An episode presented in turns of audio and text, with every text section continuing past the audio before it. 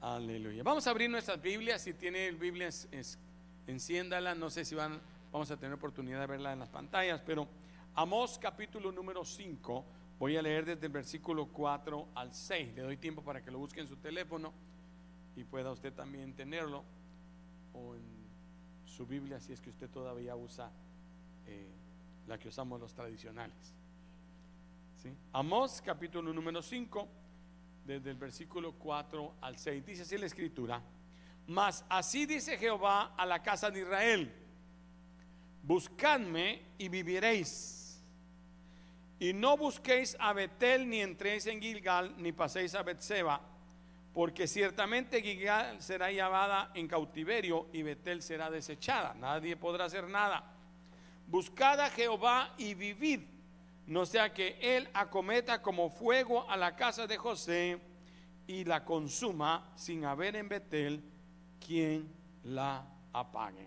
Padre, en el nombre de Jesús nos acercamos al trono de tu gracia y te pedimos ahora, Señor, que tú hables a nuestras mentes, a nuestros corazones, que podamos recibir la palabra que tú tienes para tu pueblo, Señor. Habla, exhorta, edifica, consuela, anímanos mientras leemos tu palabra en el bendito nombre de Cristo Jesús. Amén y amén. Dice esta escritura, así dice Jehová a la casa de Israel, buscadme y viviréis. No sea que os consuma, buscad y vivid, no sea que él acometa con fuego a la casa de José y la consuma sin haber en Betel quien la apague. Es una palabra fuerte el profeta Amós es un profeta profundo, un profeta que hemos estado viendo durante algunas semanas, pero el profeta Amós ahora le está hablando al pueblo de Israel. Cada vez que Dios habla al pueblo de Israel en, en lo físico, le está hablando a la iglesia en lo espiritual. Es una figura, es una forma para que nosotros entendamos el reino de Dios eh, de la manera espiritual a lo que pasó en el pasado en Israel es el tiempo para nosotros, es la palabra para nosotros en lo espiritual. Dice la Biblia que ellos son figura para los que estamos viviendo este tiempo. ¿Cuántos dicen amén? Así que estas palabras también pueden ser para nosotros. En la antigüedad eran dirigidas a Israel porque era un pueblo que había pecado, se había apartado de Dios y ahora también es una aplicación para la actualidad, para el pueblo de Dios hoy. Puesto que igual que ayer el, hombre moderno, el, el hombre de hoy locamente anda buscando lo material, ¿sí? Lo terrenal. No andan buscando lo celestial, sino andan buscando sus propios placeres.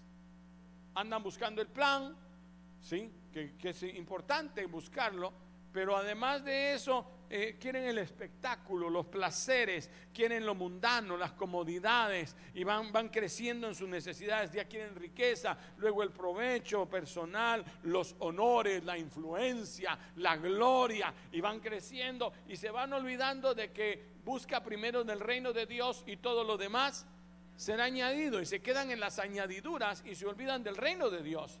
El Señor Jesús dijo claramente, miren, busquen las cosas de arriba porque las cosas de abajo perecen donde el ladrón hurta y mina, pero en las cosas espirituales, ahí estará tu verdadero tesoro. Pregúntale a tu vecino, ¿cuánto tienes en la cuenta del cielo? Porque el hombre se dedica más a lo, a lo terrenal que a lo espiritual. ¿sí? Tanto lo vemos que en cierta oportunidad, cuando el Señor Jesús eh, mira la necesidad de la gente, lo mira como ovejas que no tienen pastor y mira que no han comido. Les dice, bueno, esta gente no ha comido, démosles algo de comer. Y, ellos empiezan a decir, ¿y cómo vamos a hacer? No hay tanto dinero, ¿cómo compramos pan? Y un niño trae los panes y los peces, muy pocos. Pero entonces Jesús comienza a repartir comienza a repartir, comienza a repartir. Eh, eh, eran miles de personas las que estaban ahí, hombres, mujeres y niños, y todos comen, diga todos comen. ¿De dónde comieron? No, no vino camión, no, no sacaron bolsas del mismo canastito, fueron comiendo. La gente se dio cuenta de la multiplicación, diga multiplicación.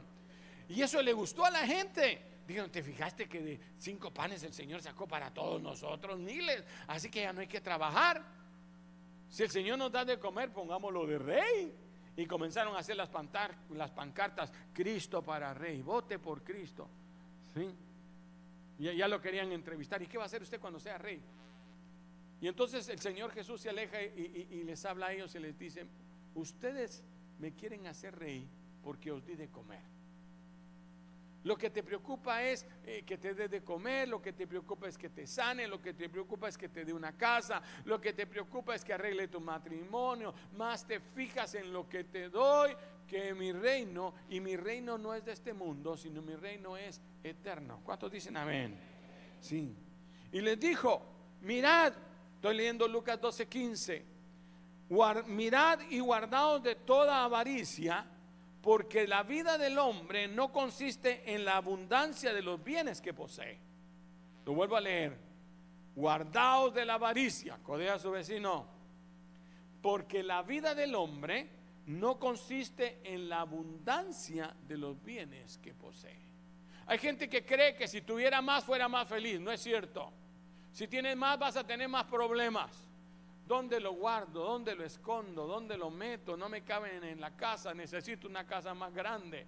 ¿sí? Y no, no quiero que nadie mire, que cuando miren que tengo me piden. ¿Y que, qué hago para pagar los taxes o para disimular que no lo tengo? Bueno, y empiezan a crecer otro montón de problemas. Dicen, hoy no soy tan feliz, era más feliz cuando tenía menos.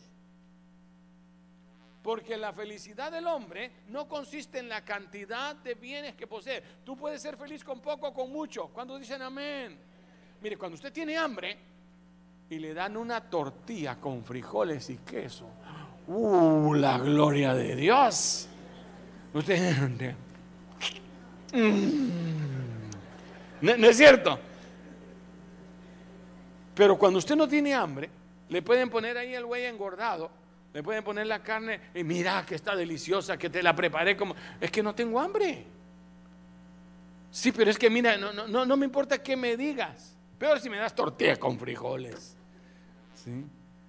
Lo mismo es cuando no eres feliz con lo que tienes ahora, no vas a ser feliz con nada. Porque la, la vida del hombre, ¿sí? No consiste en la abundancia de los bienes que posee. Por eso el Señor dijo sabiamente, busquen el reino de Dios primero. Lo único que te va a hacer feliz es estar en el reino de Dios. Es saber que estás en el lugar donde Dios te quiere. Ahí vas a ser feliz. ¿Cuánto me están siguiendo hasta ahora? La Biblia dice que no quiere la muerte del impío. Dios no quiere matar al impío, sino quiere que se convierta. Dice, no quiero que ninguno perezca, sino que todos procedan al arrepentimiento. Diga el arrepentimiento. Entonces dice la Biblia aquí, Así dice Jehová, buscadme y viviréis. Dígaselo a su vecino, buscadme y viviréis. Para que el hombre viva y viva de verdad, necesita buscar a Dios. El Señor dijo, yo he venido para que tengan vida. ¿Estaban vivos o no? ¿Sí? ¿Caminaban o no? ¿Se movían o no? Ahora les dice a los vivos, yo he venido para que tengan vida. ¿Cómo así si ya vivo? ¿Qué fue lo que le dijo a Adán y Eva cuando iban a pecar? Si ustedes comen de ese fruto, van a morir. Y le dio tremenda mordida, se la dio a su marido y no se murieron. Porque no se trata de esta, de caminar y moverse como los animalitos. Alguien estaba comparando a los animalitos y decía, no, si a los niños hay que dejarlos que tengan sexo con quien quieran, están diciendo ahora. Porque los animales, usted no le ponía una gallina a un gallo. Ah, no, no, no. Ellos no entienden que no somos animales, nosotros somos a imagen y semejanza de Dios. ¿Cuántos dicen amén? ¿Cuántos son a imagen de Dios?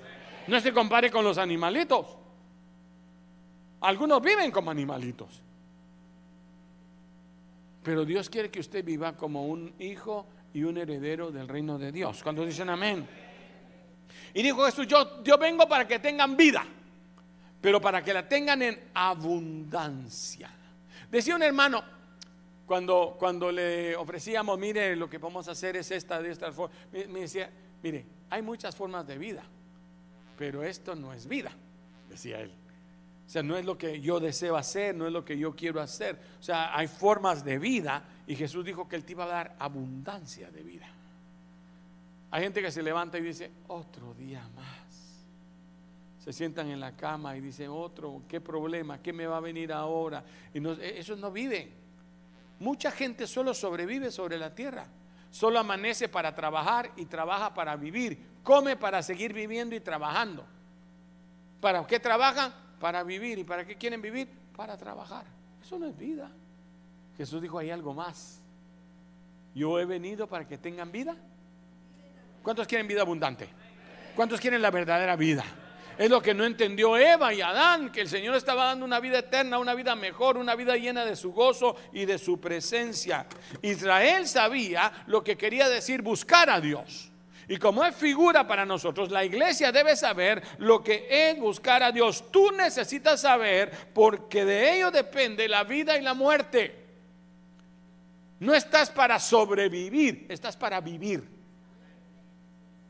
Esa es la diferencia. ¿Por qué el hombre necesita buscar a Dios? Dígale a su vecino, tú necesitas buscar a Dios. Te voy a decir por qué necesitamos buscar a Dios. Número uno, porque el hombre es un ser caído. Por cuanto todos pecamos y fuimos destituidos de la gracia de Dios. Dice aquí la escritura que leemos. Así dice Jehová a la casa de Israel. Búscame y vivirás. Pero no estamos muertos. Pero dice, no busquéis a Betel ni entréis en Gilgal. El hombre comienza a buscar por todos lados. El hombre natural en qué busca? En tener dinero.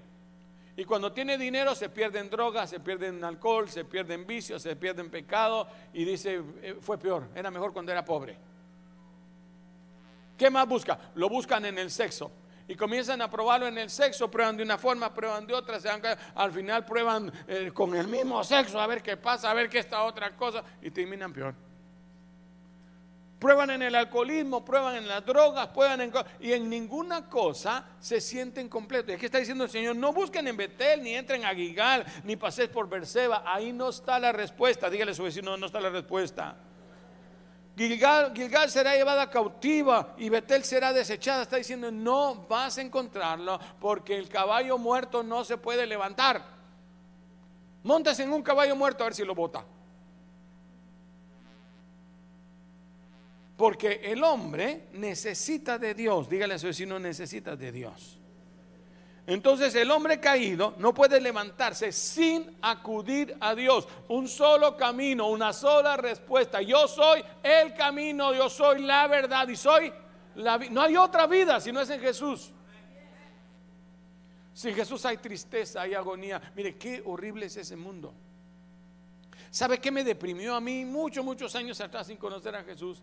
Que me dijeron que uno se moría. Me enfrenté por primera vez a la muerte cercana. Uno ve la muerte cuando se muere, ya fulano me engano, pero de repente hablo con una señora y al día siguiente se me muere. Y entonces yo vi la muerte de cerca por primera vez. Cuando uno empieza a ver la muerte en los hospitales y que la gente se muere sin vida, yo me acuerdo de una mujer que, me, que le metieron un balazo en un bar jugando con la pistola del policía, pues, se le disparó y le metieron un balazo que le atravesó y le salieron y había que destapar a la mujer y pues, le poníamos transfusión y le poníamos transfusión. Recuerdo que me agarró de la bata y me dijo, doctor, no me deje morir, no me deje morir. Y uno, ¿qué hace ahí? Prendida, lloraba, que mis hijos, que mi familia, pero ¿qué hace usted cuando la muerte viene? Y me di cuenta que uno no tiene fuerzas contra la muerte. Entonces dije, ¿de qué vale vivir? ¿Para qué vivo? Si después qué? ¿Y qué pasa después de la muerte? Y como no tenía a Jesucristo en mi corazón, no había esperanza para mí. Ahí fue donde me entró por primera vez la angustia de la muerte. Y yo no hallaba qué hacer, no tenía salida, no tenía esperanza hasta que conocí al autor de la vida. Al que dijo, yo tengo, yo he venido para que tengan vida y la tengan en abundancia. Dice el versículo 2 de Amós 5, cayó la Virgen de Israel y no podrá levantarse ya más, fue dejada sobre su tierra y no hay quien la levante. Por más que el hombre trate de levantarse moralmente, un inmoral no puede decir mañana voy a ser moral. Un inmoral en adulterio que le da lo mismo el adulterio, que le da lo mismo el pecado, que le da lo mismo hacer cualquier cosa, al día siguiente no va a decir, bueno, hoy voy a amanecer, que sí voy a respetar, hoy voy a amanecer. No, Es el borracho que a fin de año dice, nunca más vuelvo a tomar. Y en la mañana está quitándose la goma, la, la, la cruda. La, ¿Cómo dicen en Colombia un colombiano? Un guayabo, el guayabo. Goma, dicen en mi tierra. ¿Sí? El 31 dice, nunca más vuelvo a tomar y el primero se está quitando la cruda. ¿Cuántas veces cada año repite lo mismo? Cada cumpleaños vuelve a decir lo mismo. Cada vez que se reconcilia con la esposa le dice, nunca más mi vida. Yo no fuera la última mujer. Tres meses después está haciendo lo mismo otra vez. Enciendes el televisor o enciendes la computadora y te sale la pornografía. No, no, yo nunca más, yo por qué pequé. Dos días después estás haciendo lo mismo. Nunca borraste el programa nunca realmente tu corazón, porque el hombre no puede solo, el hombre que se cae a sus pecados no prosperará, más el que los confiesa y se aparta de ellos alcanza misericordia. Dígale a su vecino, sin Dios no podemos. Entonces, número uno, el hombre no puede levantarse moral ni espiritualmente, será inútil sin Cristo. Por eso Él es el único camino. Lo busca en la moral y la moral no te va a levantar. Lo buscas con una esposa, la esposa no te va a levantar. Vas a ser el mismo. Alguien dice, eh, yo ando buscando mi otra mitad para ser feliz. Nunca vas a ser feliz. Vas a ser desgraciado a la otra mitad que encuentres. ¿O no es cierto? ¿Usted cree que si una amarga con un feliz se juntan, van a ser felices los dos? ¿O van a ser amargados los dos? Van a ser par de amargados y familia de amargados. Codea a su vecino.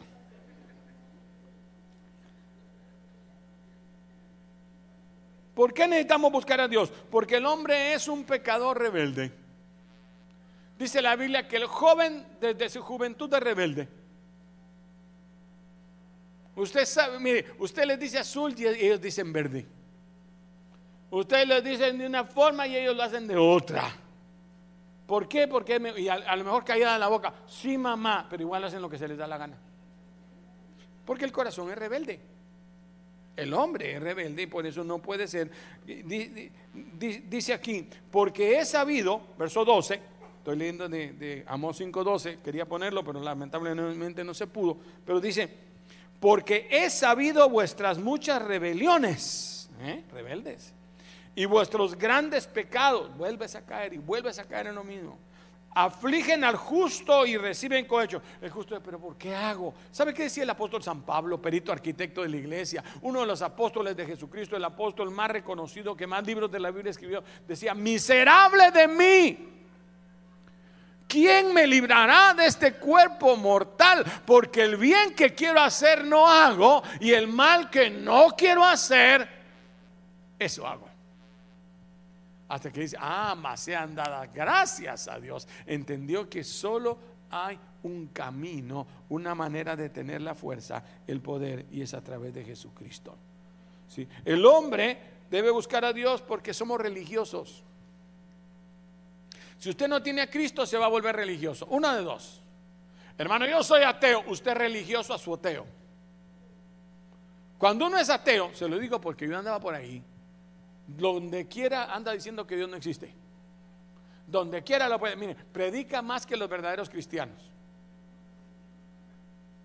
Por eso usted ve que hay pequeños grupitos que están levantando sus, sus, filosofías. Es un pequeño grupo que hace más bulla que muchos cristianos que tenemos la verdad. Una vez dijo alguien, viendo una novela, si los artistas hablaran, fueran cristianos, harían más trabajo que los cristianos, porque ellos tienen una mentira que parece una verdad. Usted mira la novela y ora con la novela. Mira que a Pepe el Toro lo meten a la cárcel y la chachita la, atropella un carro y está llorando. sí, se murió la chachita. ¿Sí? Usted no sabe sacar películas, sí la sabe. ¿Ah? Nosotros los pobres y ustedes los ricos. Ve la novela. Cuando Pedro Alfonso Javier se, se, se va con María Cristina. Y llora.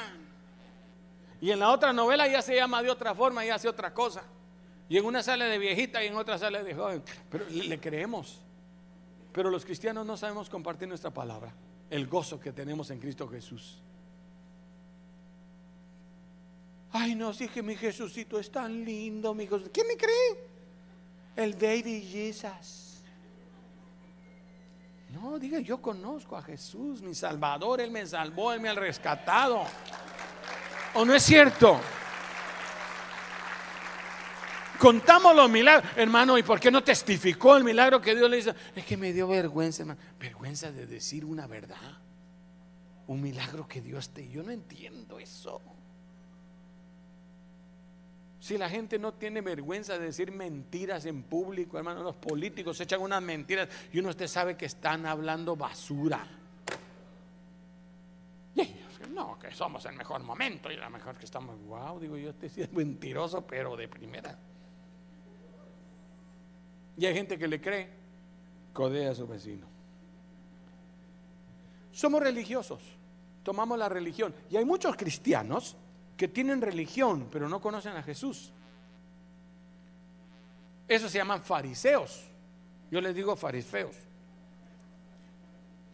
Que quieren nada más lo, de afuera. No, no, que, no vean, que no, mire, eh, si, si, vas a comer, come en secreto. Mira, eh, lo que tienes que hacer es hacer esto, pero que nadie te mire. ¿sí? En casa son una cosa, en la, en la iglesia son otra cosa. Esos tienen religión, no conocen a Jesús.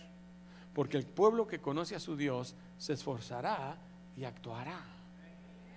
Pregúntale a su vecino, ¿tú conoces a Jesús? Porque cualquiera me puede decir, mira, yo conozco al presidente. Lo miro en la televisión, que ahí sale todos los días en la televisión. No lo conoce, sabes que existe. Lo conoce su mujer, los que andan cerca. No es lo mismo verla venir que vivir con ella. ¿O no es cierto?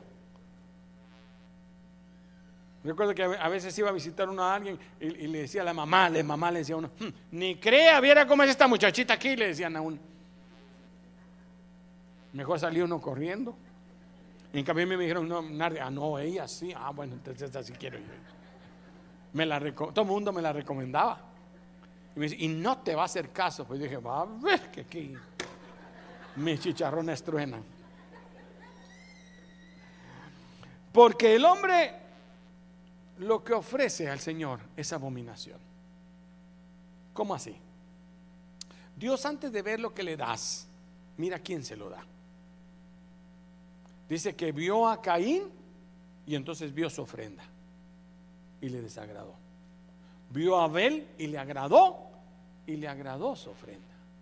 A mí me gusta enseñarlo porque yo tengo cinco hermanas mujeres. Claro, ahorita ya son señoras, pero hace muchos, muchos años, long time ago, cuando eran solteras, todos me llegaban a saludar a mí. Querían llegar a mi casa, tenían cinco para escoger a ver cuál, cuál les gustaba más. Y llegaban muchachos de todos los tamaños y colores, todos los del colegio, la universidad o donde fuera, llegaban y, les traían presentes. Y a mí me gustaba eso, porque de repente llegaba uno, eh, eh, ese que no le gustaba a mi hermana, y le llevaba una caja de chocolates. ¿Sí? entonces agarraba los chocolates, mi hermana los tiraba ahí. ¿Quién cree que se los comía?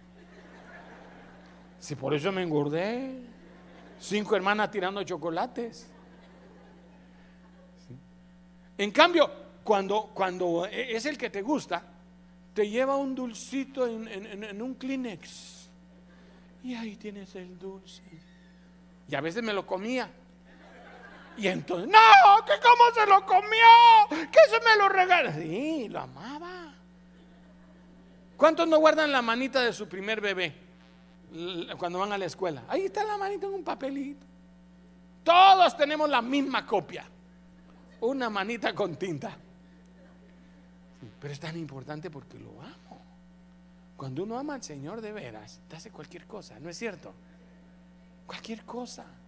Si cuando uno está enamorado, mire, eh, decía, llevan los regalitos, ¿no? Del, día del cariño, ahí un corazoncito, un dulcito, y llega un arreglo de flores de este tamaño. Y Y, todo el mundo, ¿y quién te lo dio? Usted ya sabe quién se lo dio, aquel. Se gastó toda la mensualidad ahí. Pero vale la pena, ¿o no es cierto? Yo quería mostrarle cuánto la amo. Si no importa, eh, si, si viene de viaje, él se sale del trabajo sea como sea.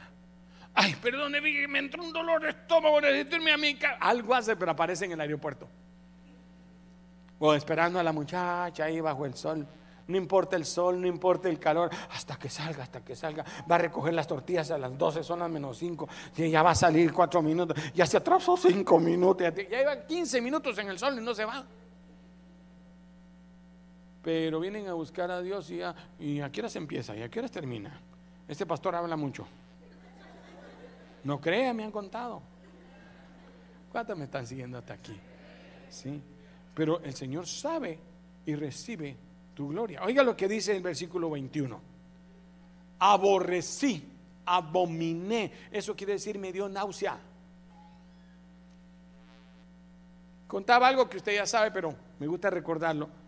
Hubo una vez que íbamos de viaje con mi esposa y yo dije, voy a, tomarme un cafecito, ya era de noche. Entonces entro en una gasolinera y lo único que miro fue una botellita de Starbucks. ¿Cuántos las han visto? Unas frías que hay. agarro mi, mi cafecito, salgo yo afuera y entonces arranco mi carro y cuando me echo el trago, me sale una nata horrible. No sé si alguna vez Yo creo que un hongo le había salido un tricófito mentagrofites metido dentro del café que alguien lo abrió, lo y yo doy tremendo trago. ¿Usted ha tragado huevo crudo? Algo parecido, solo que nauseabundo.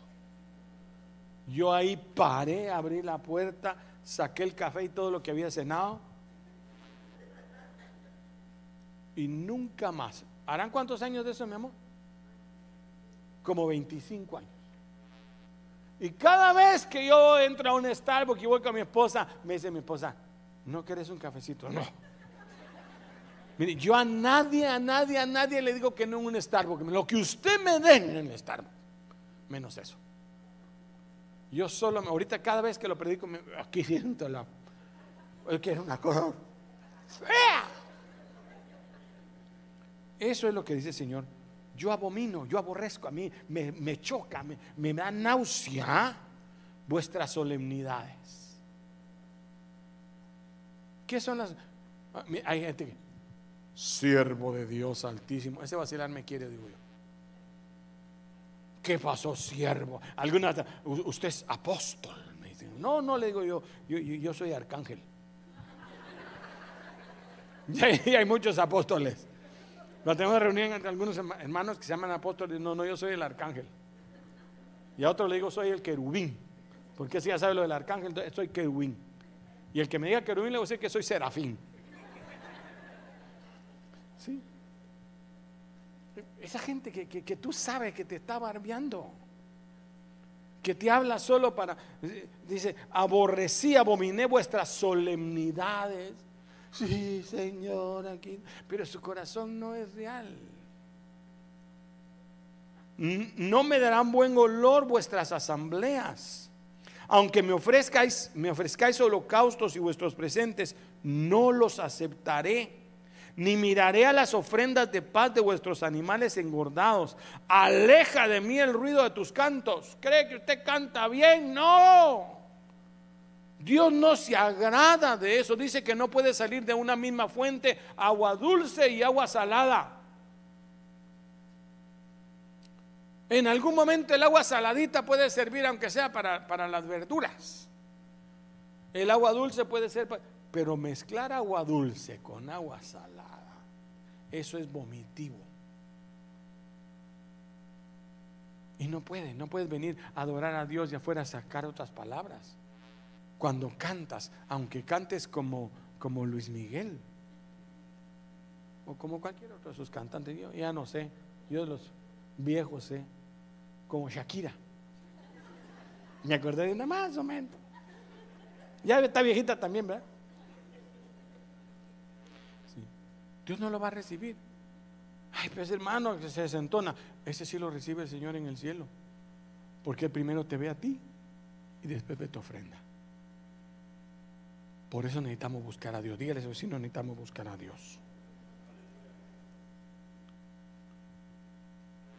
Dice la Biblia, Hechos 3, así que arrepentíos y convertíos para que sean borrados vuestros pecados.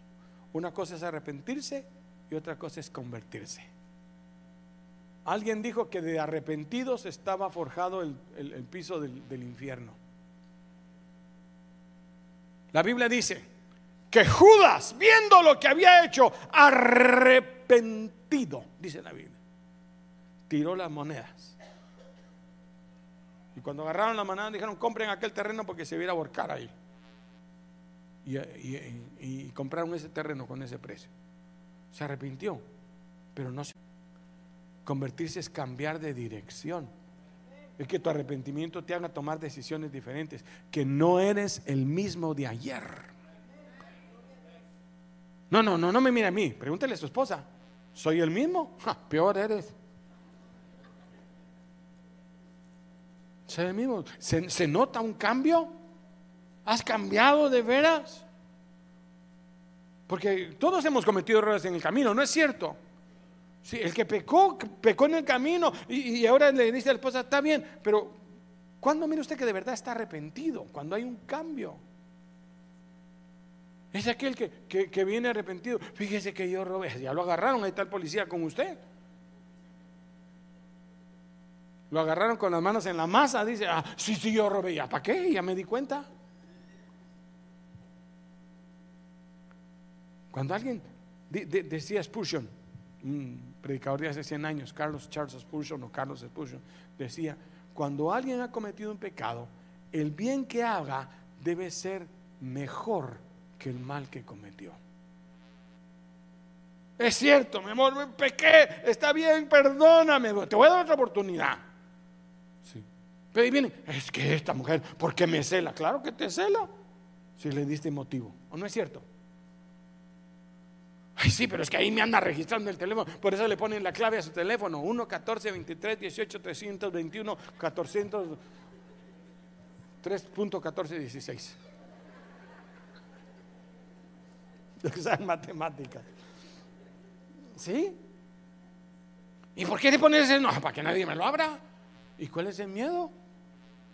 ¿Qué estás haciendo con mi teléfono? No, nada, me... no andes registrándome. ¿Dudas de mí, va? Claro, tú le diste motivo. ¿Quieres que tu esposa confíe en ti de nuevo? Por eso te amo mi vida, por tu sinceridad. Las demás también, pero no se animaron a decirlo. Pero tú en mi cara me dices, óigame pues. Sí, esta es buena alumna, es la mejor alumna que yo tengo en mi esposa. Ella apunta todos mis mensajes aunque sean repetidos. Y también me dice cuando, bueno, déjamelo ahí. ¿Qué, tiene? ¿Quieres revisar mi teléfono? Mira, es 3.1416. Ahí está, ábrelo. Aquí te lo dejo, revísalo. Tú puedes ver todos los mensajes, tú puedes ver con quién hablo, con quién no hablo, tú puedes ver todo lo que quieres. Es más, te lo voy a dejar este día aquí, cambiemos de teléfono un día. ¿Cuántos se animan a eso? Se lleva el de su esposa y el de su esposa se lleva el suyo. O mi hija se lleva el de tu mamá y tu mamá se lleva el tuyo.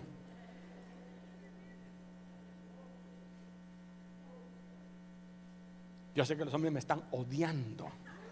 Y una que otra mujer también. Pero quiere realmente darle confianza a su esposa. Es que me revisa la cartera. Déjela ahí, mi amor. Tú la quieres ver. Aquí está, revisa. Nomás no me toques el dinero. Mi esposa sabe que yo lo tengo contado y en fila. Pero yo lo dejo ahí. ¿Quiere revisar? Revíselo. No tengo nada, nada que ocultar. Eso le va a dar confianza. Yo recuerdo que tratábamos con una, ahí que, le había fallado varias veces al, marido. hermano, vengo a poner aquí mi esposo que me cela, hermano, viene, yo no sé por qué me cela. ¿Por qué? Si como tres veces que él le pone cuernos. ¿Sí? Entonces tenemos que ganarnos, tenemos que cambiar. Bueno, hermano, aquí vengo, ya, ya, ya. Eh, yo pequé, hermano, pero ya me arrepentí. Que se note.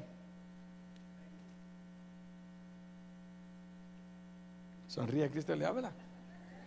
Arrepentidos y convertidos. Que el bien que haga sea mejor que el mal que cometiste.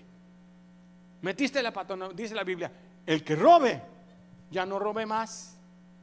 Y dé para los pobres. Ahí se va a notar que ese ya no es ladrón cuando da. ¿Se me voy a entender? Tenemos que hacer obras dignas de arrepentimiento. ¿Qué significa eso? Que sean mejor que lo que antes hacías. Si eras chismoso, ahora vas a hacer la tumba. Pero no de tumba en tumba por todo el cementerio, ¿no? ¿Cómo debe buscar el hombre a Dios? Qué bueno que no ha pasado mi amigo. Debemos acudir a Dios como acudió el hijo pródigo. A ver, ¿cómo llegó el hijo pródigo?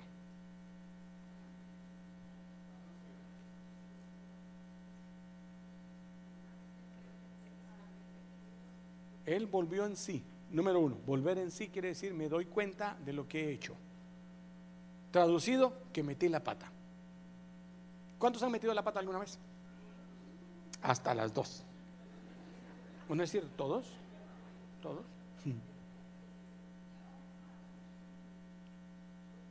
Pero en vez de eso, más orgullosos y, no, que mire, que no sé qué, ¿por qué duda?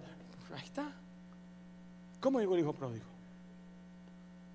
Vino despacio, con la cabeza hacia abajo. No dijo, ¡Ey, viejo! ¡Ya regresé! No. a ver si mi hermano no se ha acabado todo. Aquí hay gente que entra reclamando. Ni da para el gasto y entra, ¿qué hay de comer, vieja? Hoy sí vine a comer. Y frijoles me vas a dar. Y no hay ni para el gasto. Pero el hijo pródigo regresó sintiéndose indigno. Todos pecamos y fuimos destituidos de la gloria de Dios. El indigno no anda pidiendo respeto, el indigno no anda pidiendo privilegios, el indigno no anda pidiendo eh, eh, que lo traten a él con amor, no, no. Digo, Señor, yo sé que he pecado contra el cielo y contra ti, no soy digno ni de ser llamado tu hijo. Oiga lo que le decía. Yo entiendo que metí tanto la pata que no soy digno. Hazme como un jornalero. Lo que te pido es que quiero chance. Porque allá me dieron a cuidar cerdos. Eso era contra la ley y contra su religión. Y es más, no le daban de comer y le robaba los puercos. ¿Sí? Todos los puercos tenían un rótulo que decía, se busca por ladrón. humilde, arrepentido, dispuesto a confesar sus pecados. Después de acudir a Dios, necesitado, debemos venir pidiendo socorro. Señor, necesito tu ayuda. Hay gente que quiere decir, sorry Jesús. Ya, Dios me perdonó. Así no se rompe la iniquidad. Dice la Biblia que hay que llorar nuestro pecado arrepentirnos de todo corazón. A mí me gusta la gente cuando pasa al altar, hermano, pasan llorando. Digo, este sí fue tocado de veras.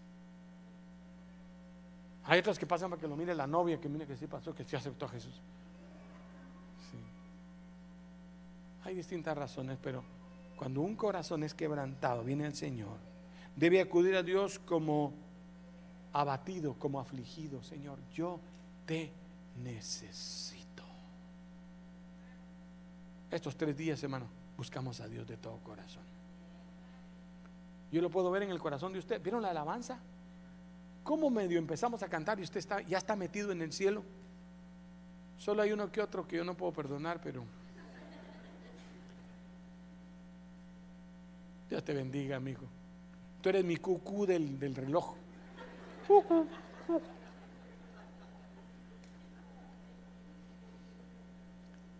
Usted viene con un corazón sensible, no es cierto. ¿Por qué? Porque pasamos tres días en la presencia del Señor. Cuando uno viene a un encuentro, viene con un corazón sensible. Empiezan aquí. Mi vida, yo quiero decirte, mi amor. ¿Se, se ha fijado? El viejón que nunca lloraba, aquí lo mira quebrado, porque ha pasado tres días en la presencia de Dios, como el pródigo. No viene reclamando. Yo recuerdo uno que dijo, mi vida, fui al encuentro y te perdoné. Nadie me entendía, pero no importa. Dice la Biblia, buscad a Dios y viviréis. Dígale, buscad a Dios y viviréis. ¿Qué significa buscar a Dios y viviréis? Los judíos sabían que si buscaban a Dios, evitarían la condenación y el juicio que Dios les había puesto. Dijo, nadie te podrá levantar, podrás ir a Betel, podrás ir a Gilgal, podrás ir a cualquier lado, nadie te va a ayudar porque necesitas volver a Dios. Cuando uno está apartado de Dios, nada te puede ayudar. Medio horas, medio buscas, vas a todo alrededor de todas las iglesias de Austin y en ninguna puedes sentir nada. Hasta que vuelves no al lugar, al corazón de Dios. Se da cuenta que Dios no dice, dame hijo mío tu ofrenda, o dame hijo mío tu bolsillo, o dame hijo mío tu trabajo. Dice, dame hijo mío tu corazón. Porque si tú le das tu corazón al Señor, no le niegas nada. A veces mi esposa quiere algo, ay mi amor, perdona, pero fíjate que, le digo, mi amor, todo es tuyo. Todo es tuyo. Y, y- no, no, a veces le digo como el rey Azuero, hasta la mitad de mi reino te daré. Pero si me lo pide todo, todo se lo doy porque todo es de ella. ¿Cuándo me están siguiendo? ¿No es así? Los israelitas sabían que evitarían los juicios de Dios y Dios te salvará de la condenación y de la muerte que ha pronunciado la ley divina de- de- contra la conciencia será quitada cuando buscamos a Dios. Después de estos tres días usted entró ya a la presencia de Dios. De una vez entró casi, casi al lugar santísimo. Aquí vengo otra vez. Cuando usted ha dejado seis meses de visitar a su papá, entra hasta como con pena a la casa. Hola papá, ¿qué tal? Y se sienta en la sala, ni al, baño quiere ir. Me da permiso ir al baño. Pero cuando usted ya tiene tres semanas de vivir ahí, abre la refri, saca todo y deja a papá sin leche. Usted puede disfrutar de todas las bendiciones prometidas, inclusive la vida eterna. Quiere decir, viviréis. Cierre sus ojos. Jesús dijo, yo he venido para que tengan vida, pero para que la tengan en abundancia. Si buscamos a Dios, Él tendrá piedad de nosotros y disfrutaremos de su presencia y de su bendición. Cuando el hijo pródigo volvió como debía volver, no vino exigiendo su lugar, no vino exigiendo su posición, no vino exigiendo como vino la primera vez. Entonces recibió todo. La fiesta que ni al grande se le había hecho, el cordero más grande que ni al otro hermano se le había dado, se le dio a él. Nadie tenía mejor vestido que él porque dice vestirle el mejor vestido. Ponerle zapatos en sus pies y anillo en su dedo. Porque mi hijo era muerto y ahora vive. La maldición fue removida, la culpa fue perdonada, fuiste justificado por la gracia. La sangre de Jesucristo, su Hijo, te limpia de todo pecado.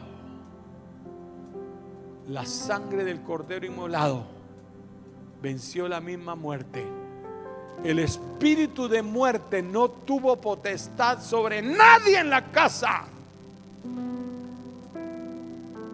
Cuando la sangre del cordero marcaba la entrada de la puerta. Se vive una vida nueva, regenerada, santificada. Vivirá quiere decir que tendrá por la fe vida eterna, vida celestial, vida espiritual, una vida santa, apartada delante de Dios. La Biblia dice, el que cree en el Hijo tiene la vida eterna. Jesús dijo, yo les doy la vida eterna y no pereceréis jamás. Jesús mismo con su sangre marcó que todo aquel que en él crea tiene vida eterna y nunca más vendrá condenación. Mientras los que son la iglesia, los que conocen a Jesús, oran a Dios y le dicen, Señor, yo quiero buscarte, no quiero apartarme de ti, yo quiero estar en tu presencia. Quizás hay personas que no conozcan a Jesús, que no sea parte de su noticia sino más bien que se han olvidado de Él. Que han querido arreglar su vida de manera propia y no han podido. Es más, están peor cada día.